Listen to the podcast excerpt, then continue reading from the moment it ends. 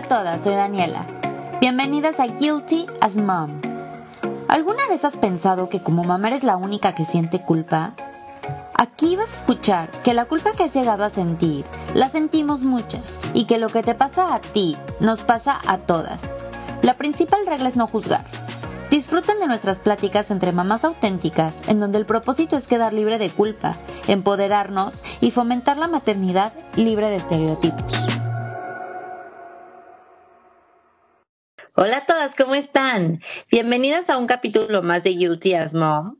Hoy eh, vamos a tener una plática que, pues la verdad el tema es un poco, bueno, muy intenso y para mí sí es algo que me quita el sueño, me angustia y me parte el alma saber que muchos más niños de los que nosotros nos pudiéramos imaginar atraviesan por esto muchas familias y me siento con la responsabilidad de tocar este tema para ayudar a prevenir y sacar este tipo de temas a la luz y nos hacen mejorar como sociedad, eh, nos hacen estar más alerta, estar más al cuidado de nuestros niños, de nosotros. Y está conmigo Regina Novelo, ella es educadora sexual integral y terapeuta breve. Además, es autora de cuentos infantiles y estoy súper contenta de tenerla. ¿Cómo estás, Regina? Platícanos de ti. Ay, muy bien, Dani, muchísimas gracias. Muy contenta de estar aquí contigo. Eh, la verdad es una oportunidad maravillosa, pues para poder hacer conciencia, para poder llegar mucho más eh, esta información a más personas. Te lo agradezco. Pues te platico de mí. Pues bueno, mira, yo inicio eh, estudiando la carrera de biología eh, totalmente decidida a dedicarme a la, biología molecular, bióloga de microscopio, ya sabes. Y pues una cosa es lo que uno quiere y otra cosa es lo que el camino te lleva, eh, ¿no? Entonces, en, en mi camino me doy cuenta que el área de la sexualidad me gusta mucho. Me meto dos años a estudiar a la Asociación Mexicana para la Salud Sexual, AMSAC, para ser educadora eh, sexual y educadora sexual infantil, porque pues hay que estudiar la especialidad como tal en infantil, pues el camino me va llevando hacia la parte de la prevención del abuso, ¿no? Estar escuchando estadísticas, observar a los niños, verlos que no tienen habilidades para poder identificar situaciones, para poder eh, sentir en su cuerpo y registrar lo que tienen que sentir en el momento en que una situación inadecuada está sucediendo, que no tienen la capacidad de relatarlo, de hablarlo, el miedo a que no les crean, etcétera, ¿no? De ahí, pues mucho mi interés fue hablar sobre la prevención del abuso sexual y ir formando un programa para poder eh, crear en los niños, en los menores, habilidades para la prevención del abuso, porque el chiste es hacer prevención primaria. La prevención primaria es evitar que suceda. Claro. no, o sea, sí, claro, atender si ya sucedió, pero lo ideal es que no suceda. La pregunta del millón, y yo creo que es lo que todo el mundo quisiera saber, ¿cómo se puede prevenir? Mira, muy importante tu pregunta. Antes permíteme leer unas estadísticas porque creo que cuando las escuchamos, pues entendemos que sí tenemos que actuar y tenemos que hacer cosas, ¿no? Las estadísticas nos dicen que dos millones de niños son abusados cada año en América Latina. 222 por hora, 4 por minuto, uno cada 15 segundos. No puede ser. La OMS nos dice que uno de cada cinco menores sufre abuso antes de los 17 años, ¿no? Entonces, cuando escuchamos estas estadísticas, dices, algo tenemos que hacer, no me importa si es el cuento, no me importa si es el taller, no me importa si es el curso con los papás, o sea, pero hay que crear habilidades. ¿Qué es crear una habilidad? Es que tú le des herramientas al niño, a la niña, de acuerdo a su edad, de acuerdo a su desarrollo cognitivo, para que tenga la capacidad de defenderse aún sin saber de qué se está defendiendo. Yo sé que se escucha difícil lo que estoy diciendo, pero voy a poner un ejemplo. Este fue un caso que me sucedió hace muchos años, una chiquita que la toma por sorpresa un adulto un adulto conocido, llevaba dos años en su casa arreglando el jardín, ¿no? El jardinero, y que de repente la toma por sorpresa, como la mayoría de los abusadores, ¿sí? que van ganando confianza, ganando confianza, ganando terreno, utilizando diferentes estrategias como la seducción, etcétera, hasta que finalmente, por sorpresa, agarran al niño y le dice, vente, vamos aquí atrás a donde yo tengo mis herramientas, una cobachita, y vamos a jugar un juego que es desvestirnos y cambiarnos de ropa. Y le dice también esta persona, guárdame el secreto porque pues nadie va a entender nuestro juego, no es tuyo y mío y guárdame el secreto. Y bueno, esta chiquita de alrededor de nueve años le dice, este sí, pero déjame ir a casa por más ropa para poder jugar mejor. Ella en su mm. mente, ¿qué hay cuando dice esto? Que la salva, la aleja, ¿no? Del posible abusador pues dice, tengo un adulto confiable, una persona que me escucha, que me cree y que me ayuda, elemento que desde preescolar tenemos que enseñarle a nuestros niños. Eh, me están pidiendo un juego que me hace sentir no, ¿no? Siento sí, siento no en mi, en mi cuerpo ante esto que me están pidiendo, solicitando, etcétera o haciendo, eh, este, me piden que guarde el secreto, ¿por qué voy a guardar el secreto si es un juego? Y finalmente, pues puedo mentir, mentiras que nos protegen en ese momento, ¿no? Sabemos que las mentiras a nadie nos gustan y que siempre decimos, no mientas, nadie va a confiar en ti, pero hay veces que tenemos que mentir y que la mentira nos protege como decir, voy a casa por más ropa, aunque no sea cierto, o estar en una plaza y decir, ese señor que está ahí parado es mi papá, aunque no sea cierto. En ese momento esa mentira me protegió.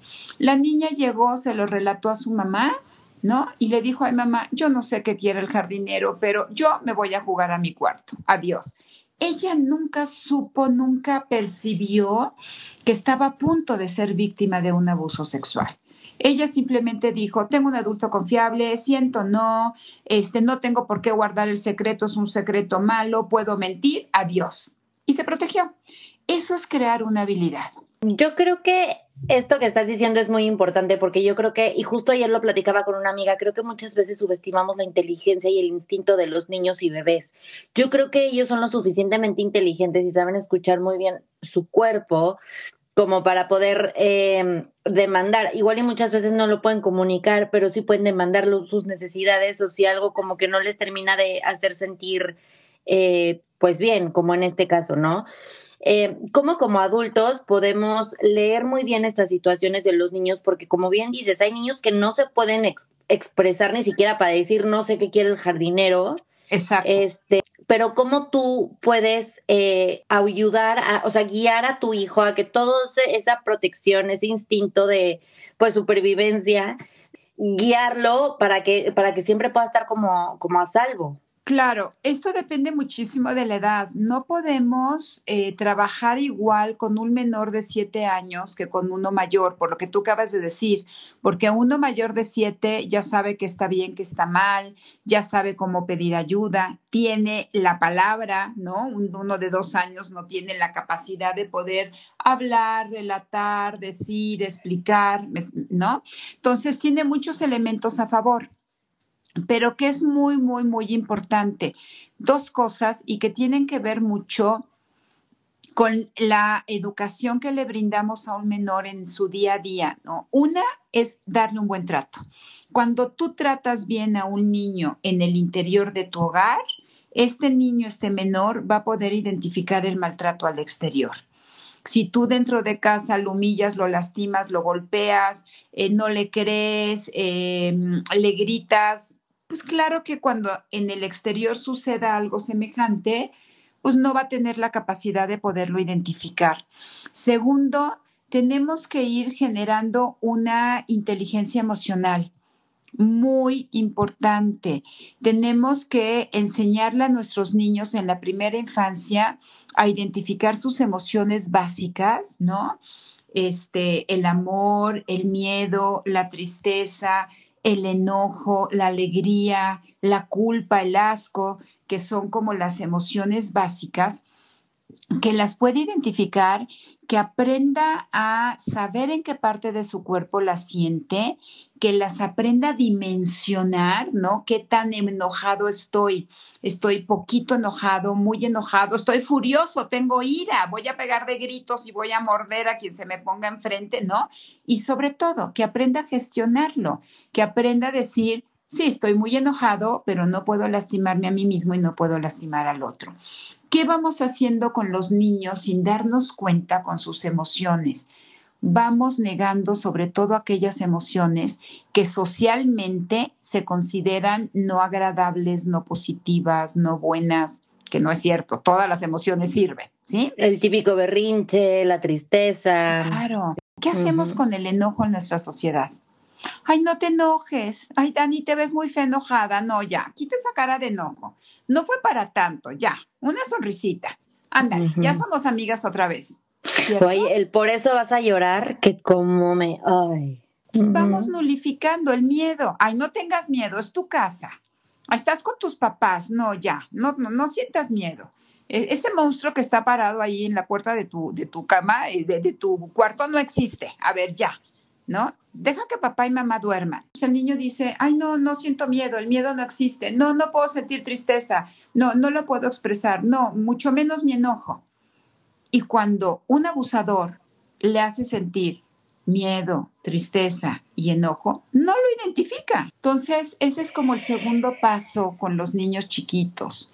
Y el tercero sería enseñarle las partes de su cuerpo por su nombre, no por sobrenombres de el pipí, la colita, este, el pajarito, ya sabes, la galletita. La, la galletita no se me olvida por la niña que denunciaba en la escuela y decía, es que mi papá me lame la, galletita, me chupa la galletita mi papá y la maestra así la maestra así y dile a tu papá que ya no chupe tu galletita, que pues agarre otra galleta, ¿no? Pensando en una galleta no pensando en los genitales de la niña. Irle enseñando cuáles son las partes públicas y privadas, a la vista y al tacto, quién sí lo puede tocar, cómo lo puede tocar, porque una cosa es tocar y otra cosa es acariciar. Entonces, mm. ahí le vas dando los primeros mensajes que poco a poco se van convirtiendo en habilidades, ¿no? Caricias cómodas, caricias incómodas. Ah, no, mi amor, no, no, no, no me piques los ojos. Eso es incómodo para mamá. Pero mira, le puedes acariciar su cabello, ¿sí? Oye, no me toques las pompas, ¿no? Es incómodo para mamá. Es una parte privada al tacto del cuerpo de mamá o de papá.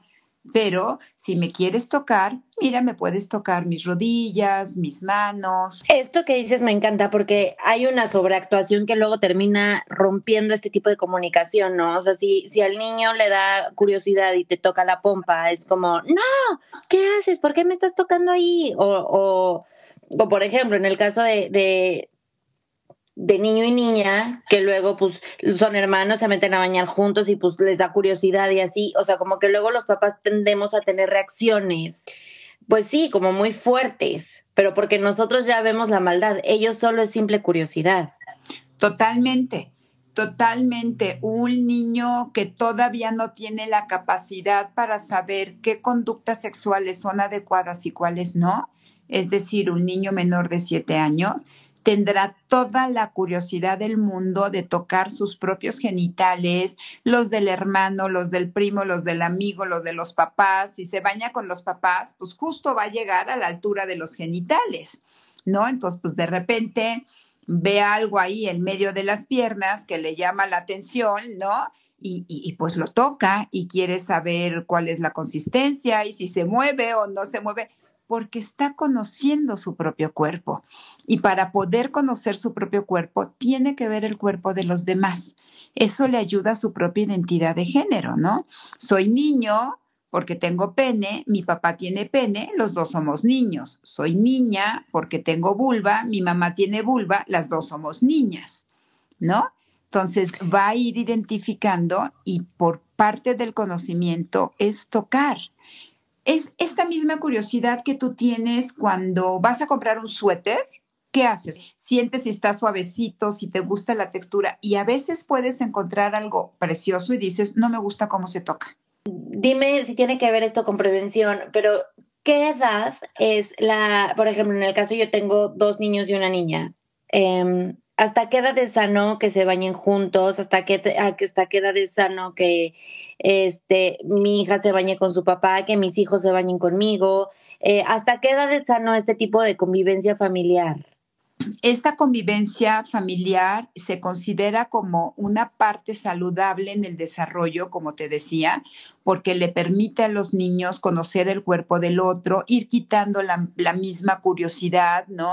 Pero también es una oportunidad para nosotros para poner límites y ir hablando de esta parte de no me toques mis pompas, es una parte privada de mi cuerpo, o sea, vas educando, vas enseñando, vas generando habilidades al mismo tiempo. ¿Hasta qué edad? Generalmente los chiquitos, alrededor de los 5 o 6 años, empiezan a sentir pena por primera vez en su vida. A esto se le llama pudor, ¿sí? El sentir pena, el ser pudoroso, el decir, ah, ya no quiero que me vea todo mundo. ¿Qué es lo importante? Irlo respetando, porque lo que tú respetas al interior de tu casa, el niño va a saber exigirlo al exterior. Entonces, lo respetas al interior, le dices, sí, entiendo que ya no te quieras bañar con tu hermanito. Y a lo mejor volteas a ver al hermanito y dices, que no invente, el hermanito tiene nueve meses, ¿no? Pero no importa, porque si ella ya siente pena con el hermanito de nueve meses, pues entonces hay que respetar lo que está pidiendo. Ahora, hay una edad límite. La edad límite que tenemos que poner es justo alrededor de los seis años, en donde tú ya no puedes o no debes de bañarte con el hijo del otro género y viceversa. Em, y otra manera de prevenir podría ser este no, no a las pijamadas, eh, si estás en casa de alguien más y tu hijo quiere ir al baño, chance acompañarlo o, o, en situaciones, no sé, obviamente si estás en un, en un mall o en una plaza, no dejar que tu hijo entre solo al baño. Em, que en situaciones como esta, porque sabemos, no me sé la cifra, pero sabemos que mucha parte, gran parte de los abusadores es gente muy allegada a la familia, si no es que un miembro de la familia, porque tienen como un poco más de acceso, por decirlo de alguna forma. Totalmente. El, se calcula que del 80 al 90% de los abusos se cometen por una persona conocida, es decir, no necesariamente familiar directo, pero sí alguien cercano a la familia. El jardinero, el chofer, la nana, eh, la cuidadora del kinder, en, en, los porcentajes las personas que más cometen abuso. El abusador va a buscar una profesión, un trabajo que le permita estar cerca de los niños, obviamente. Los niños no tienen la capacidad, aunque tengan habilidades, para identificar del todo las estrategias que puede utilizar el abusador. La manipulación es terrible. La manipulación puede llevar a una víctima a un estado como de hechizo, ¿sí? En donde pierde como esta capacidad de poder decir no y eh, pierde como la voluntad de poder resistirse y de, poder decir que no.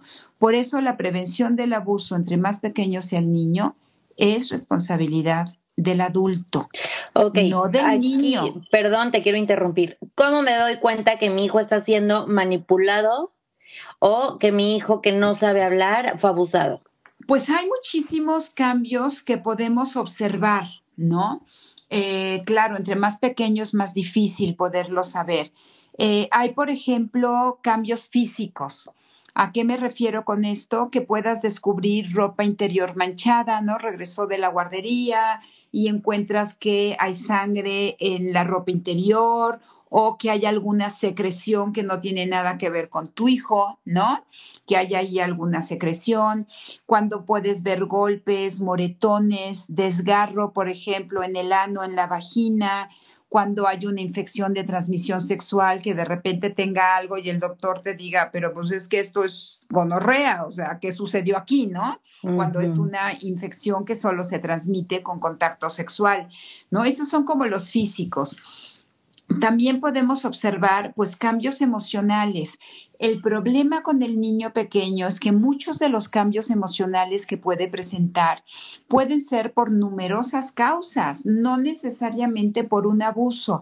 Por ejemplo, que pierda el apetito o que tenga demasiado apetito y que coma por ansiedad, que aumente la frecuencia del autorotismo, que esté tocando sus genitales de una manera con más ansiedad, más repetitivo, eh, que tenga regresiones, que vuelva a comportarse con conductas de niño más pequeño cuando ya no las tenía, como volver a chuparse el dedo, eh, despertarse en las noches con miedo, em, perder el control de esfínteres, que vuelva a hacerse pipí cuando ya había controlado perfectamente bien, que esté mecha corta, agresivo, irritable, de mal humor, que haya perdido como esta alegría de sí, vamos al parque, este, ¿qué muñecos me traigo? Vamos a salir, ¿no?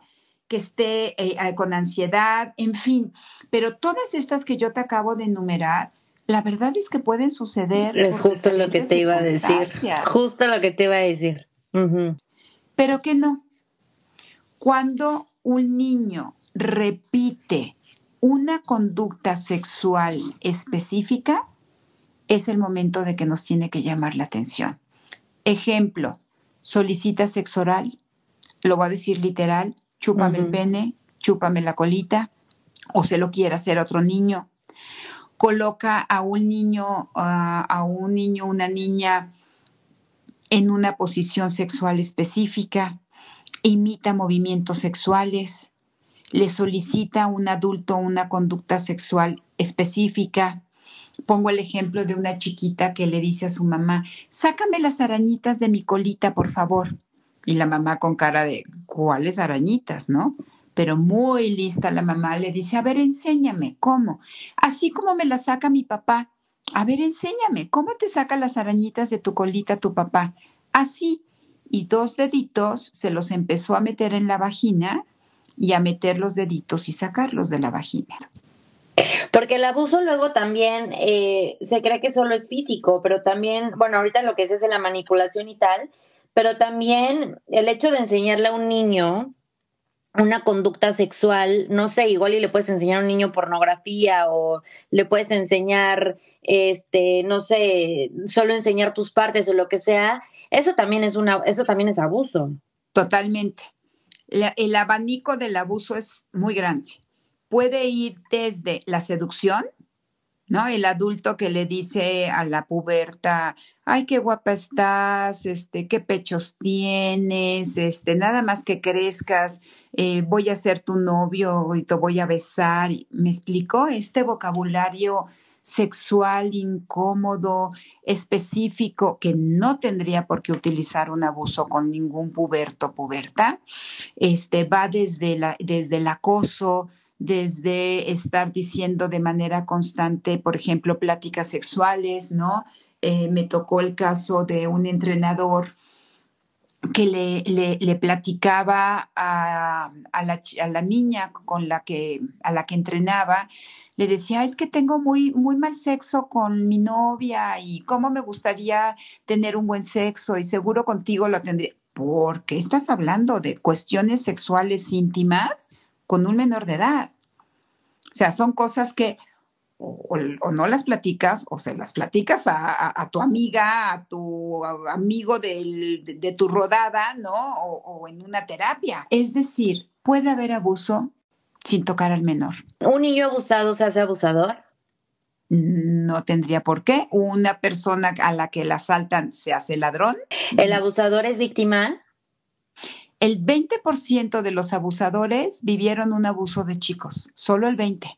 Siento que esto es un mito y es el top of mind de la mayoría cuando escucha abusadores. Siempre se imaginan que es un hombre hacia una mujer o hacia una niña. Em, pero también, también hay abusadores, abusadoras mujeres hacia hombres, niños. Cierto, el abusador no escoge a su víctima por el sexo, el género, que, el sexo biológico que tiene. El abusador escoge a su víctima porque puede ejercer el poder sobre de ella. El abuso tiene que ver con el poder.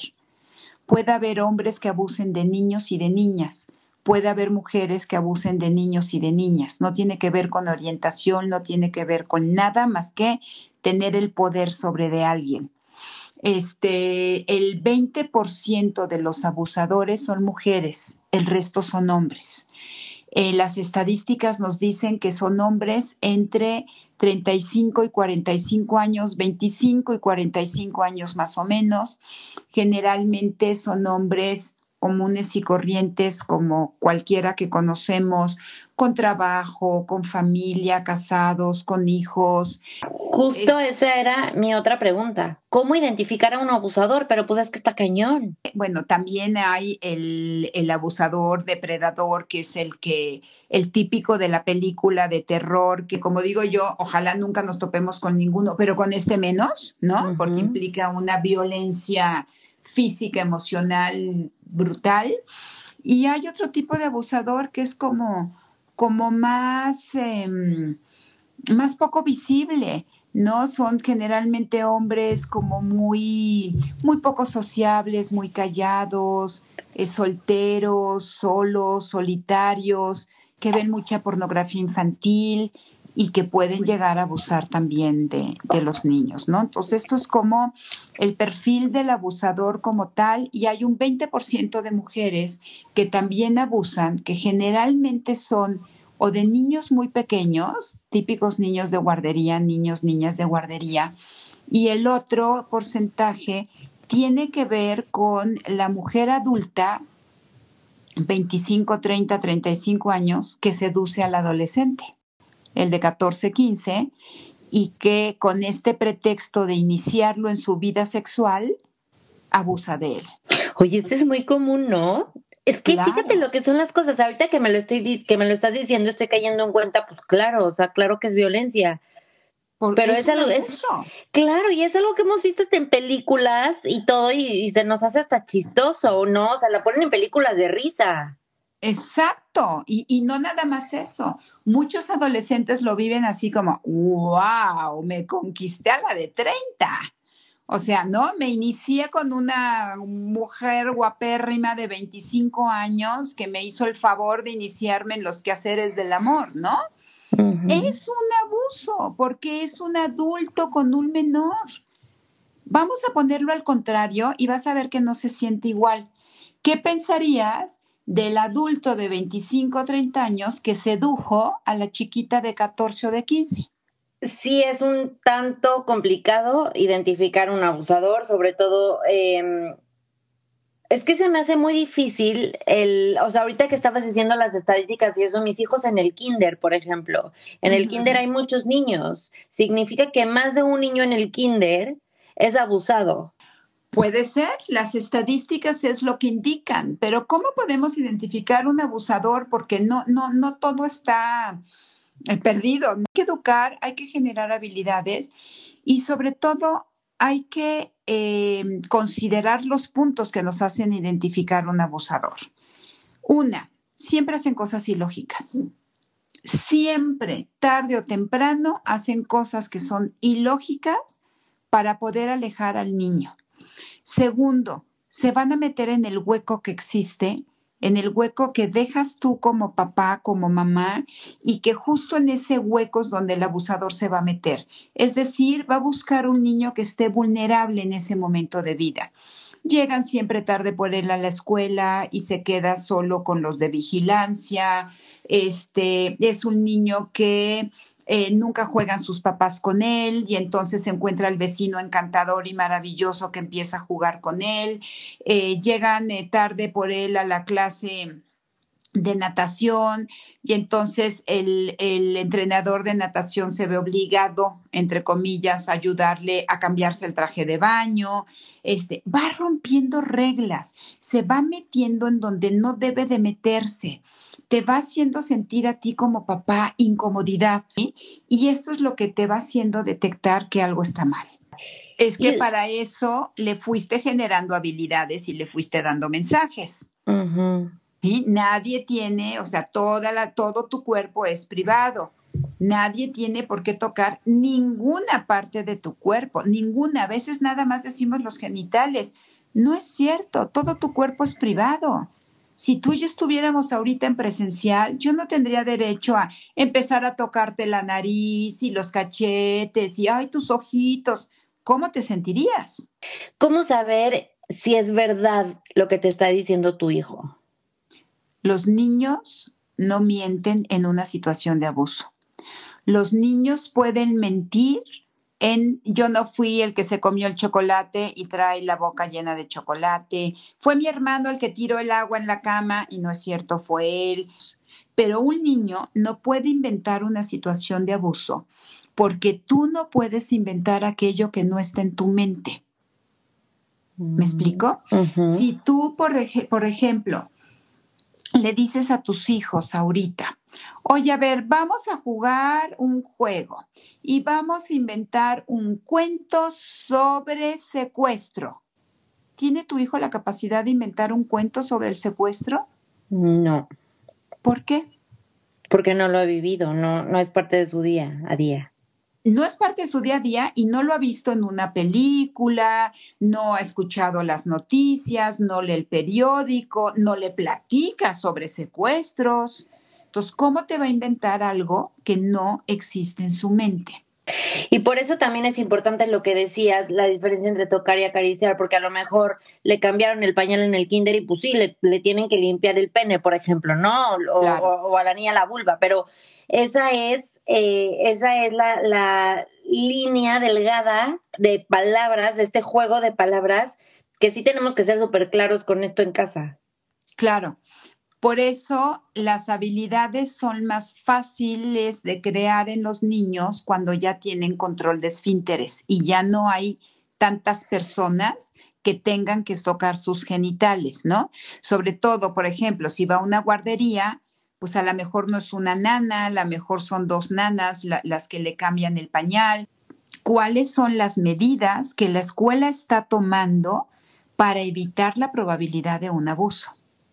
Es un lugar totalmente eh, lejano en el kinder, totalmente cerrado, en donde la gente no puede ver en el momento en el que pasa.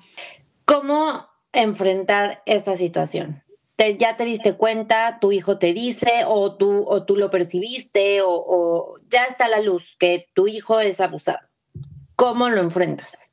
Pide ayuda. Lo primero, lo primero, lo primero con el niño, con el menor, es creerle. Siempre. Jamás comentarios como, ¿estás segura?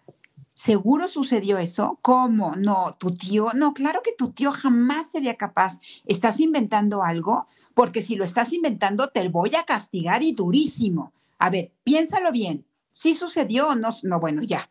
Lo aterraste y el niño va a acabar diciéndote, no, mamá, no sucedió nada, lo inventé. ¿Sí? Entonces, tu respuesta es vital en el momento en que un niño relata un abuso. El primer lugar es creerle, decirle, te creo, te agradezco infinitamente que hayas tenido la confianza para decírmelo. Voy a hacer todo lo que esté en mis manos para poderte proteger y que esto no se vuelva a suceder. Y aquí estoy yo, que soy tu adulto confiable, un adulto que te escucha, que te cree y que te ayuda para poderte proteger y seguirte amando. Y el último, la última frase muy importante, tú no eres culpable de esto. Un menor nunca es culpable de un abuso, porque quien tiene las estrategias, la capacidad y el poder es el adulto, no el menor.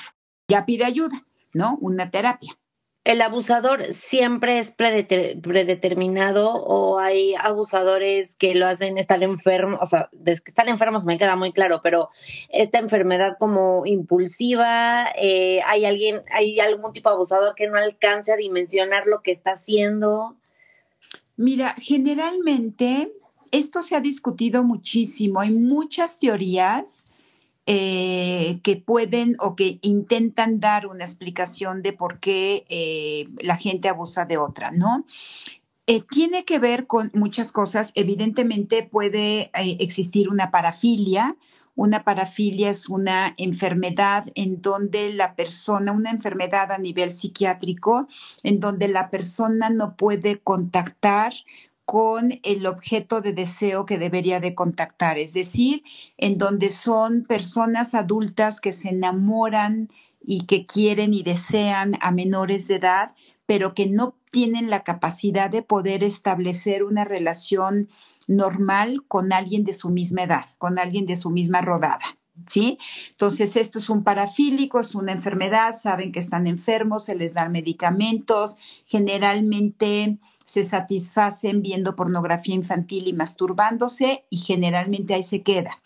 Eh, tenemos los pederastas, esto fue un parafílico, un este, pedófilo. Eh, el pederasta es una persona que lleva la actuación, lo que está pensando, sintiendo, deseando, y entonces abusa de un menor. Estos, lo que se ha visto que tienen en común es una, que observan pornografía infantil, y eso les ayuda a normalizar las cosas. Dos, que tienen muy poca empatía, muy poca capacidad de ver al otro y de poder entender el daño que le está haciendo. A pesar de poder identificar el dolor que le generan al otro, no les importa. Mitos del por qué pasa lo que decíamos hace ratito, que solo es de hombres a, mujeres, eh, que solo pasa en el estrato social este, bajo, que, este, que solamente es con la gente de servicio. ¿Cuáles son los mitos más frecuentes? Eh, solo los adultos abusan. No es cierto. El 25% de los adultos abusadores cometieron su primer abuso cuando eran adolescentes. Los adolescentes también cometen abusos. Em, eh, este, ¿Qué más? El, que las mujeres no abusan, las mujeres también cometen abusos, el que puedes, el que un niño puede provocar o excitar al menor y, y merecerse el abuso, no, aunque un menor llegue y se desnude enfrente de ti, no te da derecho a cometer un abuso, nunca es culpa de un menor. Eh, ¿Qué más? Eh, lo que tú comentabas, ¿no? Que solo se da en ciertas condiciones sociales o económicas, puede favorecer la presencia del abuso cuando hay familias en donde el abuso se ha perpetuado y se va normalizando o que viven muy hacinados, ¿no? Todos en un mismo cuarto, sí puede aumentar el porcentaje, pero la verdad es que se da en cualquier estrato social y la verdad es que no hay una población específica que digamos solo ellos sufren abuso, ¿no? Una buena noticia es que no es que tengamos el control nosotros de que vaya, vaya a, suceder o no, pero sí tenemos una gran parte de prevención en casa. De verdad, yo por eso insisto y insisto en mis cursos Vean qué habilidades pueden generar en un menor de siete años, qué habilidades pueden generar en un mayor de siete años. De verdad, a veces me da pues tristeza ver que cuando pongo este taller de prevención de abuso, papás metan a sus niños 10, 11, 12 años, lo que ya tienen que saber antes de terminar la primaria, tengo cinco, tengo 10. Dices, debería de estar lleno, porque nadie quiere que su hijo viva un abuso. Entonces, si no sabes qué enseñarle, acércate a, alguien que se ha dedicado 21 años a esto. ¿Tienes algún, eh, alguna recomendación de libro, película, juego que ayude a, a poner, a darles estas herramientas que dices a los niños?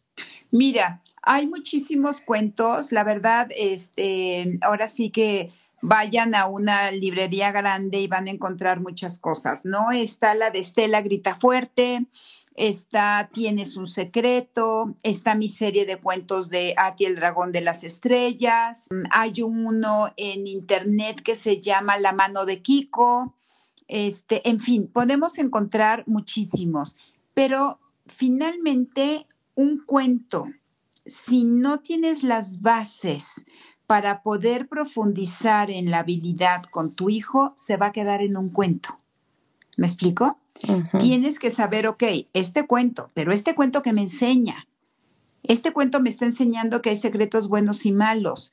¿Qué ejemplos de la vida cotidiana le puedo dar a mi hijo sobre lo que es un, un secreto bueno y un secreto malo? Regina, pues muchas gracias por toda la información tan enriquecedora que nos diste y a mí me gustaría que le dieras un mensaje a todas esas familias que están pasando por una situación así, que no saben cómo reaccionar, qué decirle a sus hijos. Eh, la culpa ha de ser una cosa impresionante como papá, como mamá, em, porque al final, como dices, somos responsables.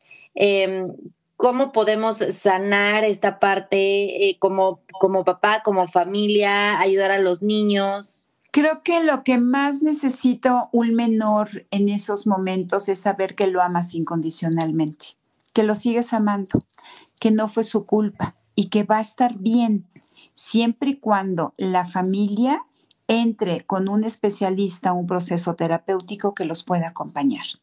Un abuso que es bien trabajado en su momento no tiene por qué afectar o afectará lo menos posible en la vida del adulto. Un abuso que decimos, bueno, pero ya pasó y pues ya mejor nadie habla de eso y si no hablo no existe, va a tener consecuencias en la vida del adulto. Entonces, es sanar ese dolor hoy y ahorita para que tu hijo, tu hija pueda crecer teniendo una sexualidad plena, saludable eh, en todos los aspectos, en el aspecto emocional, psicológico y, de, relación con su, con su pareja, ¿no? Y a salir adelante. Creo que todo se puede reparar en esta vida. ¿Cómo apoyar a una familia que esté pasando por una situación así? Acercándose a un especialista o a una asociación que lo haga. Pues muchas gracias, Regina. Nada que agradecer, muchas gracias a ti. Este, pues ahí les dejo mis redes, ¿no? Sí, claro. Estoy como edusex.integral. Cada mes ofrezco cursos eh, de bases para una sexualidad sana, para que aprendan qué conductas son esperables y cuáles no, y también eh, los de prevención de abuso, talleres, etcétera. ¿Sí? Muchísimas gracias. Seguramente es información eh, muy necesaria y, creo que es como muy responsable de nuestra parte tomar este tipo de cursos e, e informarnos muy bien eh, para poco a poco ir disminuyendo esta, estas cifras que me dan muchísima, muchísima rabia, muchísimo miedo. Gracias por poner tu granito de arena para ayudar, eh, para informar y pues a todas ustedes, gracias por estar aquí. Otro capítulo más en Guilty as Mom. Acuérdense que cualquier duda o comentario estoy en arroba Guilty as Mom en Instagram. Estamos en Facebook también, Spotify, Apple Podcast y más plataformas digitales. Em, desde aquí les mando un abrazo a todas esas familias. Si es que alguna ha pasado, tiene alguien cercano que ha pasado por una situación así, no ha de ser nada fácil.